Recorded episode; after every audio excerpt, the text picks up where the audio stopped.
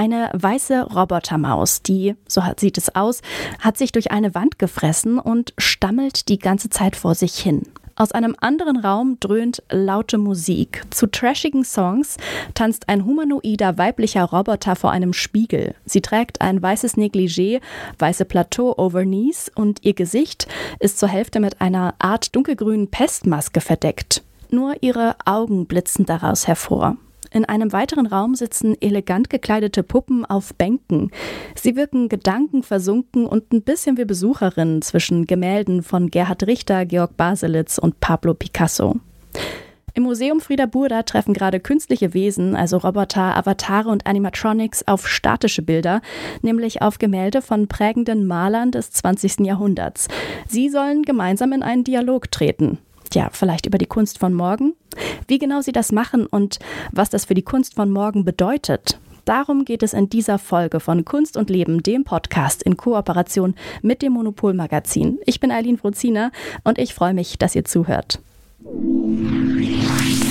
Kunst und Leben, der Monopol Podcast von Detektor FM.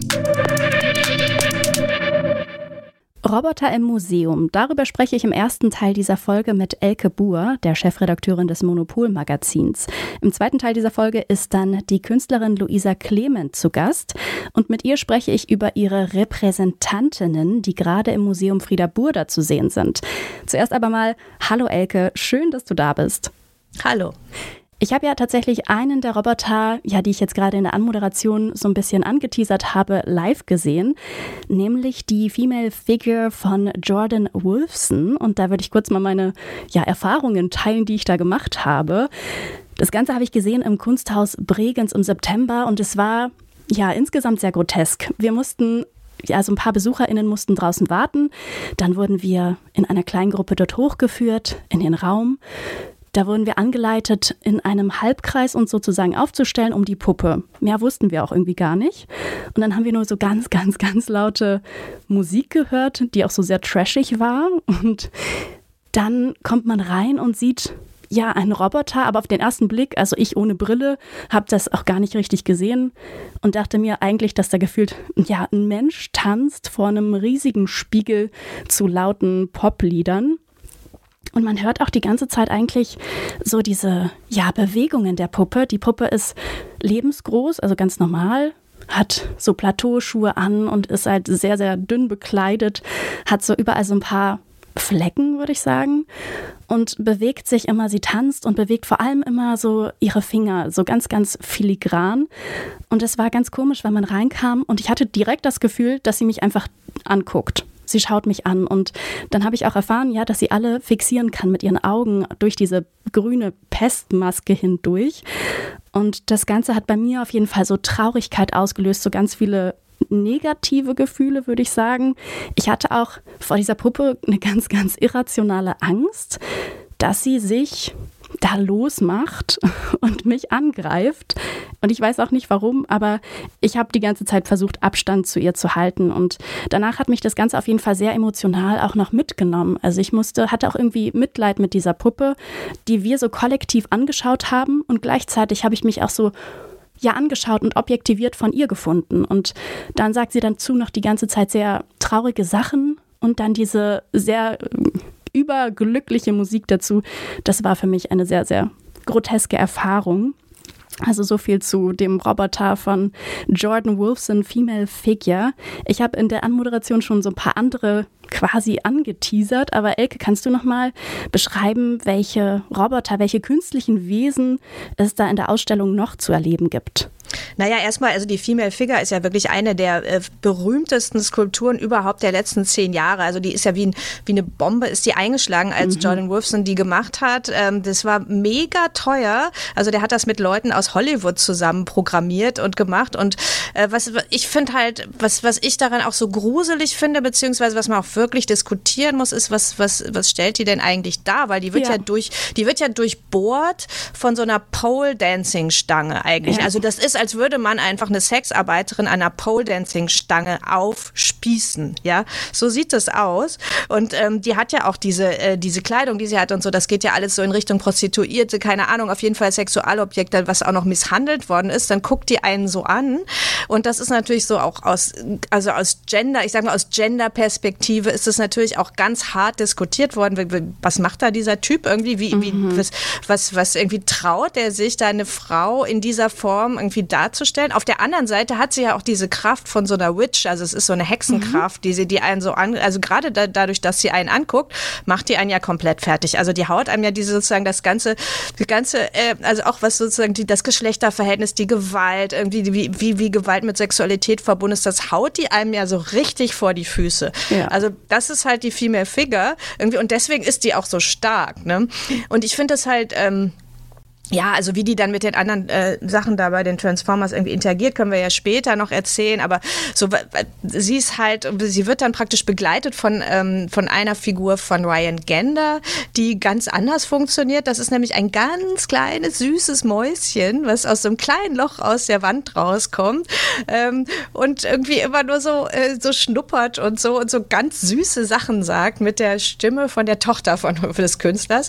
Also das ist so die, äh, wobei äh, Odo Kittelmann, der Kurator, zu mir auch meinte, das sei eigentlich der heimliche Star der Ausstellung. Also weil diese Maus lieben immer alle, alle gehen vor der auf die Knie ja. und gucken irgendwie, oh, das Mäuschen und so. Und das ist halt aber auch so ein Roboter, ne? Das ist ja. schon auch sehr schön. Und dann äh, sind dann halt von Luisa Clement diese sogenannten Repräsentantinnen, das sind halt auch äh, letztlich Sexpuppen. Mhm. Ähm, also praktisch das, das äh, also die, die Herstellungsform und, und wie die so komisch so glatt sind und so. Also das ist mhm. sozusagen, sie hat das genau so herstellen lassen lassen, wie so Sexpuppen hergestellt werden, sieht aber aus wie sie selber. Mhm. Und äh, die haben halt so ein Chatbot auch äh, drin und man kann sich mit denen halt so über Kunst unterhalten und so. Und unser Autor, der Timo Feldhaus, hat das auch sehr lustig gemacht, mit denen geredet und hat das dann so aufgeschrieben für uns, was das so für eine Begegnung ist. Mhm. Und ähm, ja, das sind ähm, eigentlich die Roboter. Mhm. Jackson Pollock, Pablo Picasso, Gerhard Richter, Georg Baselitz und Andy Warhol, das sind nur ein paar Namen der Künstler, mit denen diese Roboter dann in einen ja, Dialog treten sollen. Und von ihnen werden Werke aus der Zeit zwischen 1950 und 1980 gezeigt. Das ist ja auch eine Zeit, wo es jetzt noch kein Internet gab. Trotzdem gelten eben auch diese Künstler als ja, Transformer eben halt natürlich aber in ihrer Zeit gedacht. Kannst du das an einem Beispiel erklären, wie sie das gemacht haben? Also was war denn oder ist an ihrer Kunst jetzt so transformativ?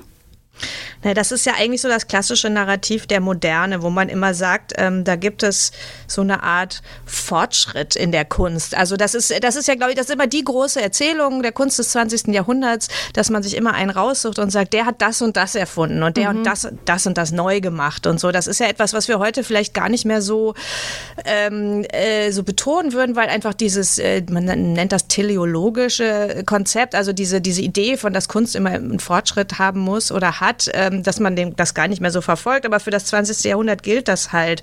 Und deswegen werden die ja auch halt davon in der Ausstellung als Transformer bezeichnet. Und man kann halt sagen, okay, Pablo Picasso zum Beispiel, also das ist ja ausführlich er erzählt worden, dass er praktisch über den Kubismus in die, ja. also dass er sozusagen von, von der gegenständlichen ähm, Malerei, von der einigermaßen realistischen Malerei dann das Bild auflöst in die Abstraktion, dass er so ähm, dann auch außereuropäische Kunst mit hineinnimmt und was was ihm hilft, das Bild also aufzulösen in diese ähm, kubistischen äh, Splitter eigentlich mhm. des Bildes und dann hinterher dann einfach zu neuen Bildformen kommt, wo eben die Figuren nicht mehr realistisch sind, sondern wo er das ähm, halt praktisch wie grafisch und ähm, äh, ja so nebeneinander stellt und das die Figur so auflöst, wobei er ja auch ganz viele unterschiedliche Stile eigentlich gemacht hat und ähm, Richter, Gerd Richter, um dann sozusagen da am Schluss anzukommen, der. Entwicklung, ist ja einer, der äh, wiederum alle möglichen äh, Formate immer nebeneinander ausprobiert. Also der halt auch immer dann wieder realistisch, fast fotorealistisch malt, mhm. aber mit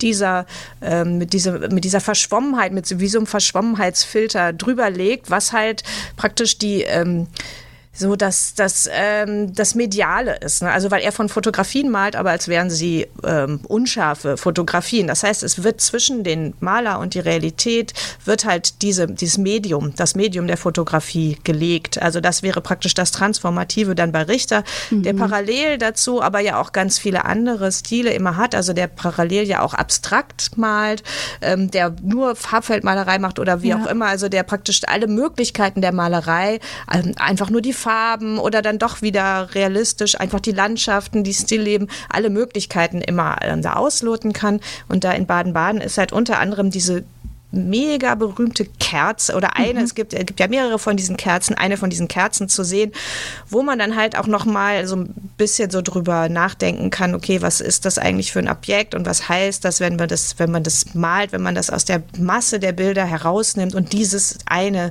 Motiv malt, also das ist dann nochmal so eine klassische, so, so, ein klassisches Bild eigentlich. Mhm.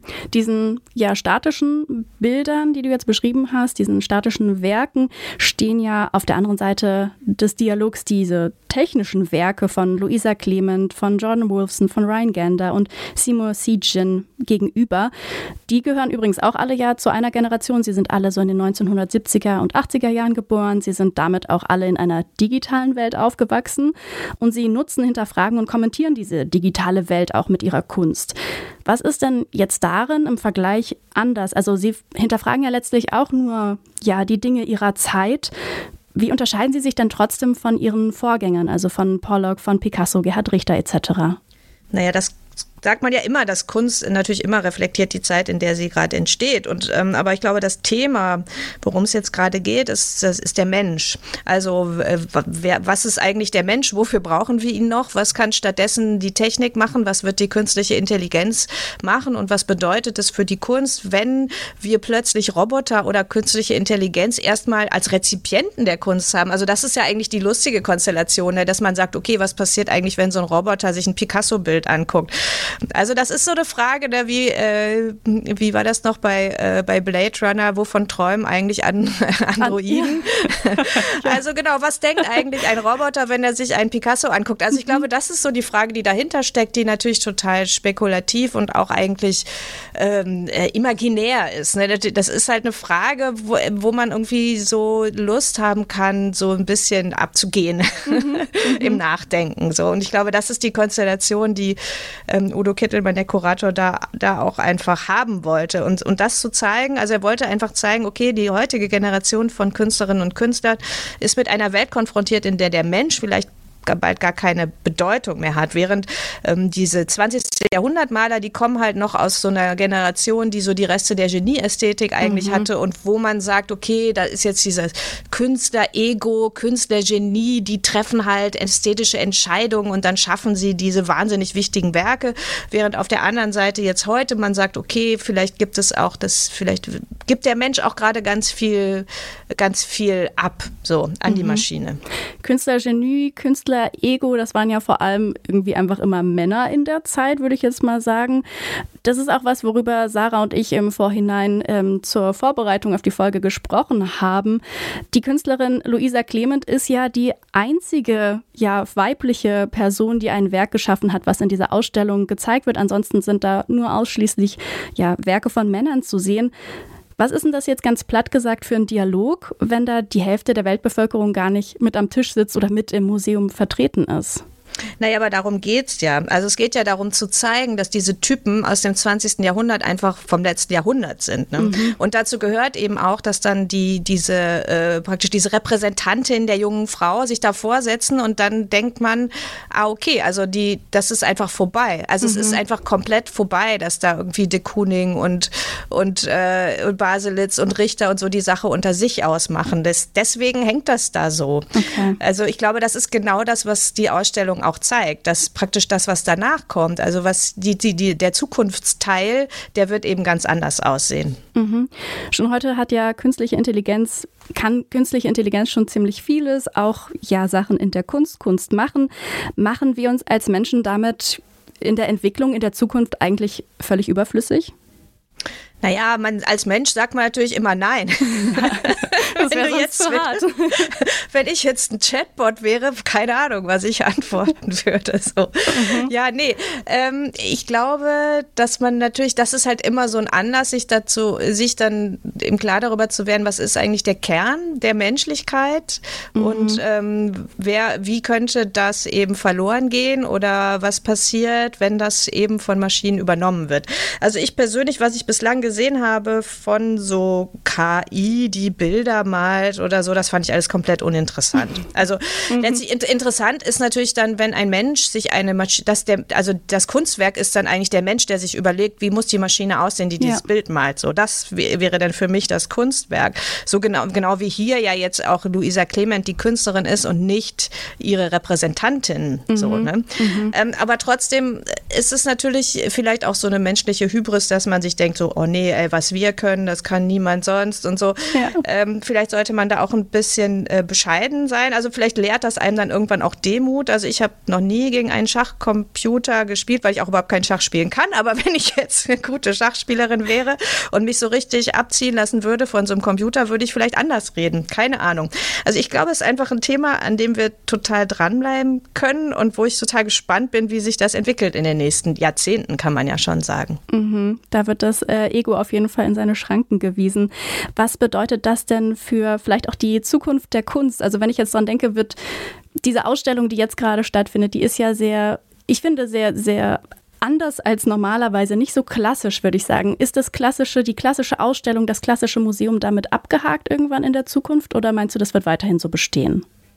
Naja, die Museen ändern sich ja sowieso. Also das ist ja, äh, das ist ja klar, dass die sich an allen, in allen möglichen Ecken irgendwie auf ganz unterschiedliche Weisen ändern. Also das ist jetzt hier, da, hier ist jetzt das Thema KI. In anderen äh, Ausstellungen sieht man das Thema irgendwie, wie können eigentlich die Menschen viel mehr partizipieren? Ähm, wie können eigentlich mehr Communities in Museen rein? Dann gibt es die Frage des ökologischen Umbaus. Dann gibt es die Frage, wofür brauchen wir eigentlich noch Sammlungen? Der Kanon ändert mhm. sich und so weiter. Also Museen sind ja halt einfach der Ort, wo gesellschaftliche Debatten äh, auf die eine oder andere Art ständig stattfinden. Und wenn gute Kuratoren darauf reagieren, ist das halt immer spannend. Und insofern glaube ich, also im Verhältnis zu anderen Sachen ist das ja fast noch klassisch jetzt mhm, da, was da zu sehen stimmt. ist, weil es sind ja einfach Bilder und es sind, man kann ja auch diese Roboter als Skulpturen verstehen.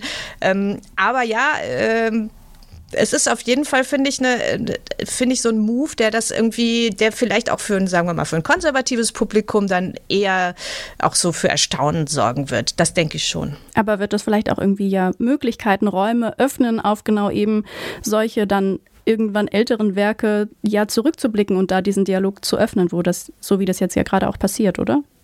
Ja, auf jeden Fall. Ich glaube sowieso, dass wir die äh, Kunstgeschichte immer natürlich, wir sehen sie sowieso aus der Perspektive der Gegenwart und ähm, das wird ja immer mehr, geht es ja dahin, dass man sagt, man möchte das kontextualisieren. Also man lädt immer jüngere Künstler und mhm. Künstlerinnen ein, um zu reagieren auf Sammlungen und so. Das ist ja auch eine Art, ähm, auch auf diese Tatsache zu reagieren, dass es zum Beispiel in der Kunstgeschichte, dass so wenig Frauen gesammelt wurde. Dann sagt man, okay, wir wollen aber keine äh, Museen haben, in denen Frauen nicht vorkommen. Deswegen lassen wir jetzt zeitgenössische Künstlerinnen auf die alten Werke irgendwie reagieren, weil man kann ja. sich ja die Kunstwerke von Frauen aus, dem, aus der Renaissance nicht dazu erfinden. So, ne? mhm. ne? Und deswegen wird man halt immer äh, praktisch das so ein bisschen aufbrechen und äh, so auf Konstellationen setzen. Und das finde ich eigentlich auch sehr spannend. Das sagt Elke Buhr, sie ist Chefredakteurin des Monopol-Magazins. Vielen lieben Dank dir, Elke, dass du deine ganze Expertise mit uns geteilt hast. Sehr gerne. Welche Perspektive die teilnehmende Künstlerin Luisa Clement auf die Ausstellung und auch den damit verbundenen Dialog hat, darüber spreche ich jetzt im zweiten Teil dieser Folge mit ihr.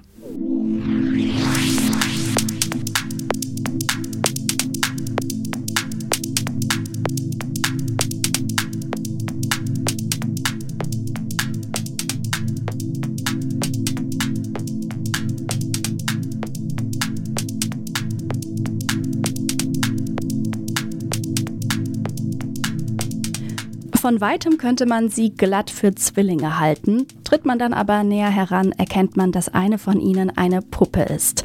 Lebensgroß und mit der gleichen Statur wie ihre Schöpferin Luisa Clement. Sie nennt diese Puppen Repräsentantinnen, eine Art analoger Avatar. Und in diese analogen Avatare bzw. Puppen ist eine künstliche Intelligenz eingebaut, die mit Informationen aus dem Leben der Künstlerin gefüttert ist. Außerdem sind sie mit dem Internet verbunden und so ausgestattet sind sie dann lernfähig und können kommunizieren. Insgesamt drei solcher Puppen befinden sich momentan im Museum Frieda Burda und diese sind auch extra für die Ausstellung angefertigt worden. Über ihr Werk und wie das ist, einen eigenen analogen Avatar zu haben, darüber spreche ich jetzt mit Luisa Clement. Und damit hallo und herzlich willkommen bei Kunst und Leben. Ich freue mich, dass Sie da sind, Frau Clement. Hallo. Die Repräsentantinnen, das sind im Grunde ja ihre eigenen Avatare, nicht nur in der digitalen Welt, sondern eben auch in der analogen. Wie sind Sie denn darauf gekommen, sich selbst als Puppe nachbauen zu lassen bzw. nachzubauen?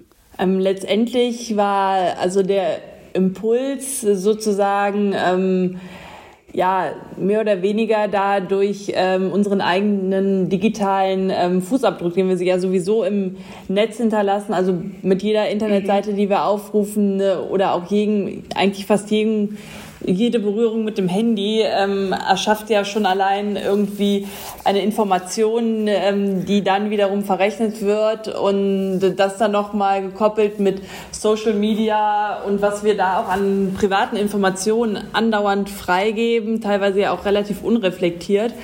Ähm, das war eigentlich so der Punkt, wo ich gesagt habe, okay, da muss man auch einfach mal ja, drüber nachdenken, beziehungsweise ist ja dann auch die Frage, was ist eigentlich dieses Private oder was ist auch dieser Avatar eben, den wir da selber ja bauen, ähm, der ja durchaus irgendwo auch eine Abstraktion von uns selber ist in Form von, okay, was gebe ich da preis, was gebe ich nicht preis.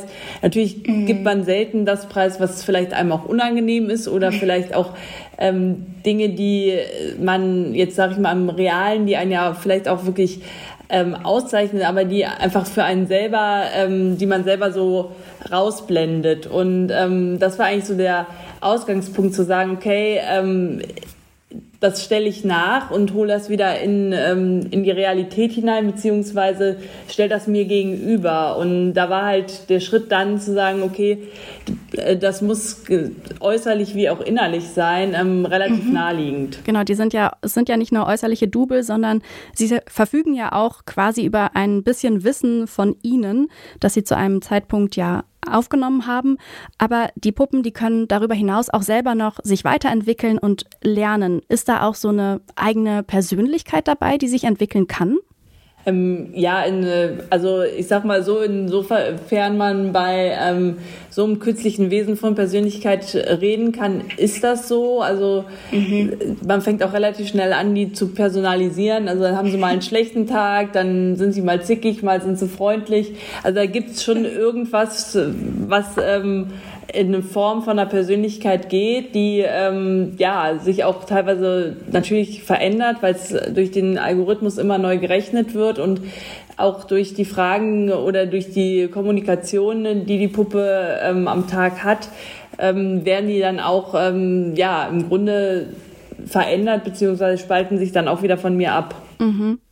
Im Grunde liefern Sie sich ja mit diesen Repräsentantinnen auch schonungslos der Öffentlichkeit aus und das ja mittlerweile auch schon seit ein paar Jahren.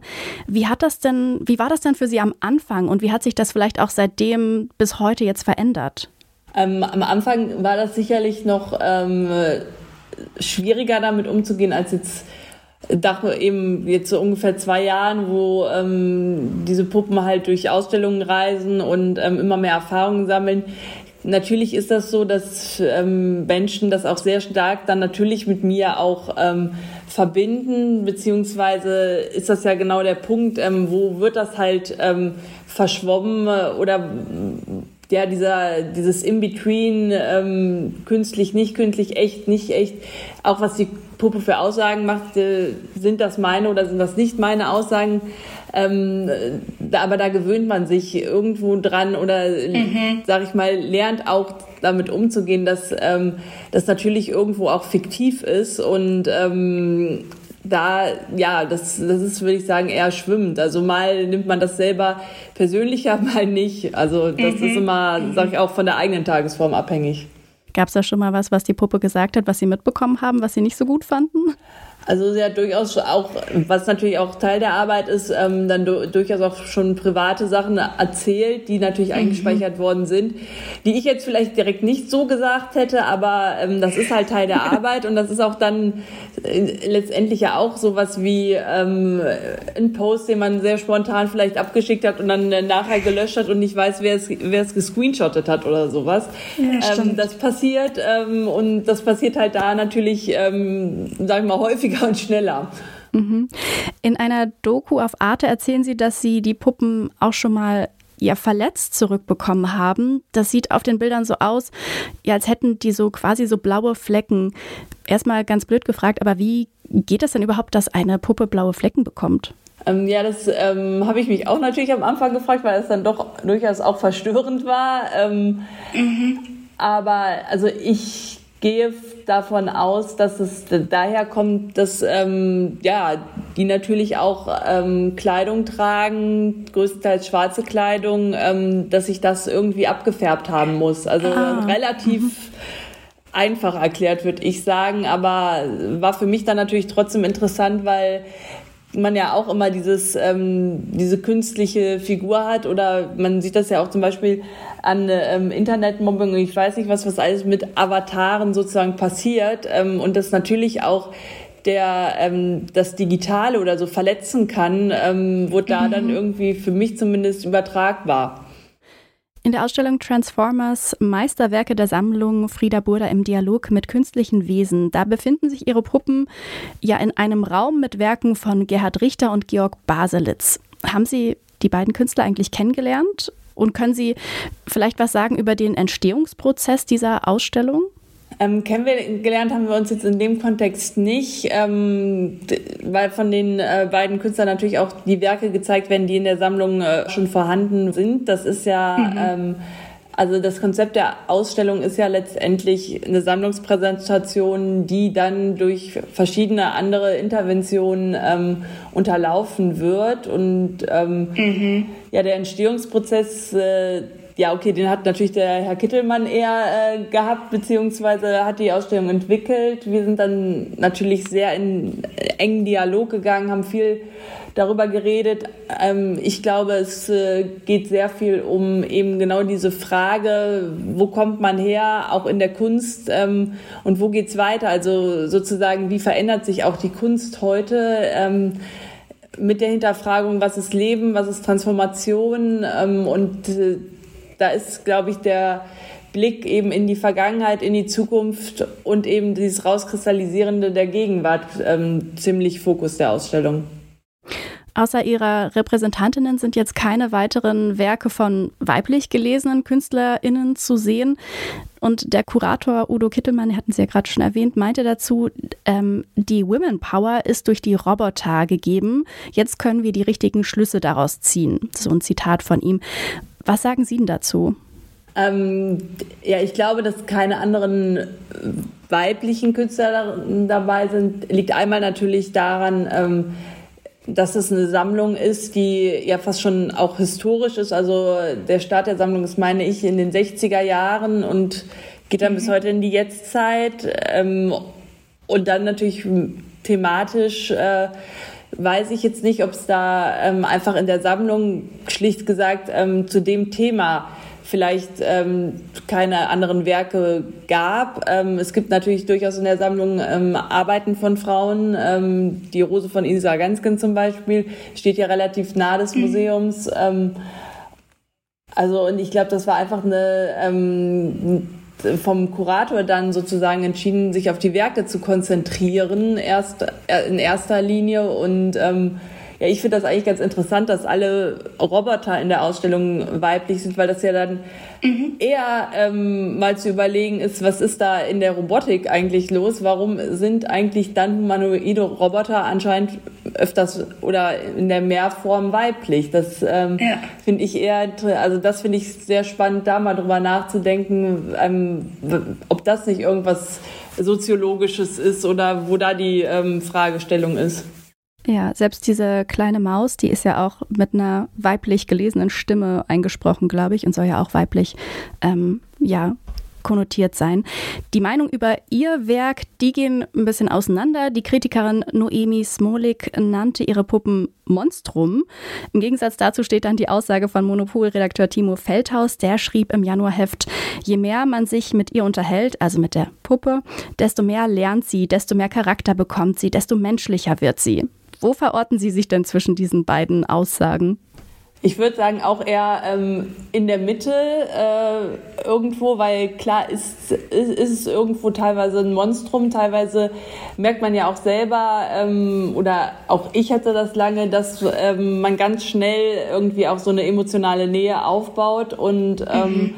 weil es dann natürlich ein menschlicher Körper ist und ich meine, das ist ja auch irgendwie in den Menschen sag ich mal, einprogrammiert, dieses ähm, Objekte irgendwo zu personifizieren oder auch ähm, ja eine emotionale Bindung aufzubauen. Das fängt ja in der Kinderstube letztendlich an mit Puppen, Teddybären. Ähm, das ist ja in uns ja. drin irgendwo.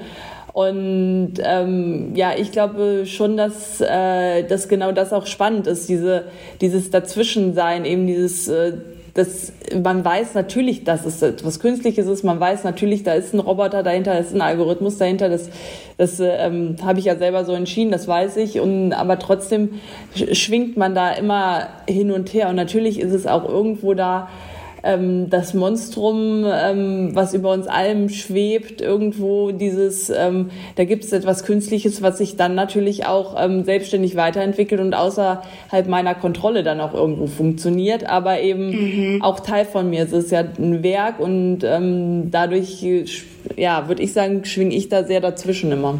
Das sagt Luisa Clement. Mit ihrem Werk Repräsentantinnen nimmt sie momentan an der Ausstellung Transformers Meisterwerke der Sammlung Frieda Burda im Dialog mit künstlichen Wesen in Baden-Baden teil. Liebe Frau Clement, vielen lieben Dank für das Gespräch und dass Sie da waren. Ich danke Ihnen. Vielen Dank. Und wenn ihr euch live und in Farbe das anschauen wollt, worüber wir jetzt gerade in der knappen letzten halben Stunde gesprochen haben, dann könnt ihr noch bis zum 30. April nach Baden-Baden fahren. Genauer gesagt ins Museum Frieda Burda. Alle Infos dazu findet ihr natürlich wie immer auf unserer Website detektor.fm. Und an dieser Stelle möchte ich mich noch bei meiner Kollegin Sarah Marie Plikat bedanken. Die hat nämlich die Redaktion für diese Folge. Ich bin Eileen Wruzina und ich verabschiede mich von euch. Vielen Dank fürs Zuhören und wenn ihr möchtet, dann hören wir uns in der nächsten Folge wieder. Bis dahin, ciao.